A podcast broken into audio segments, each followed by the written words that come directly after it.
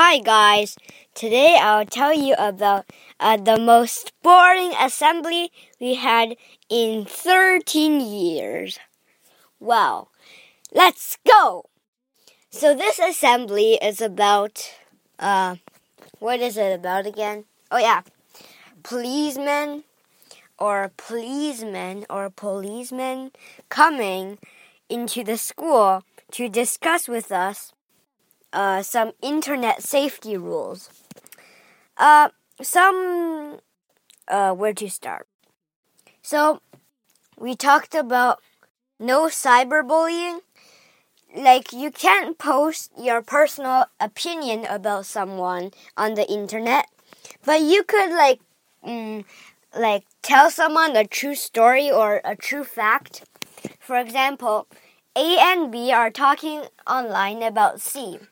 A said, C is stinky. He is gross and ugly like a big slug.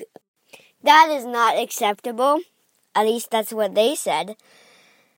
Uh, because that's kind of your personal opinion. If you want to just um, uh, sort of tell someone secretly, like mm, kindly that someone is ugly, then you could just say, uh, blah blah blah. Jeff and uh, Percy are more handsome than a little more handsome than him. No offense, but mm, yeah. And they tell they told us why not to do that. And oh, another acceptable thing is, uh, oh, um, see uh, last last time he got a little be a little below his usual scores. Instead of saying, "Hey, yesterday she got a zero and uh, he's really sad, and maybe now he's getting chewed by his mother." So, mm. and why shouldn't you do that? It's fun. It's fun and uh, all that stuff, relaxing and satisfa- satisfying, whatever. So, why not? Why not? That's because that the internet or the cloud has a rec- has a record for that. And when you look for a job when you grow up, they'll look for these record records to look for any like bad language used in your past.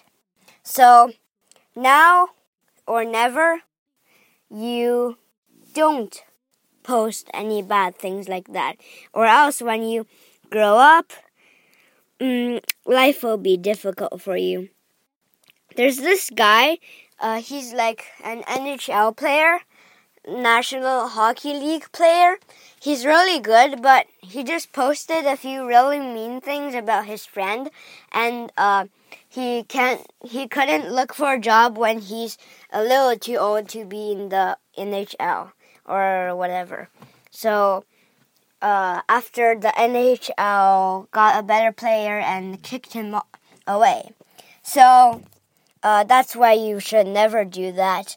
At least that's what they said. Hey, let's talk about C. Hey, yesterday he got a zero on his math test and he's extremely ugly. Just kidding. That's what you shouldn't do.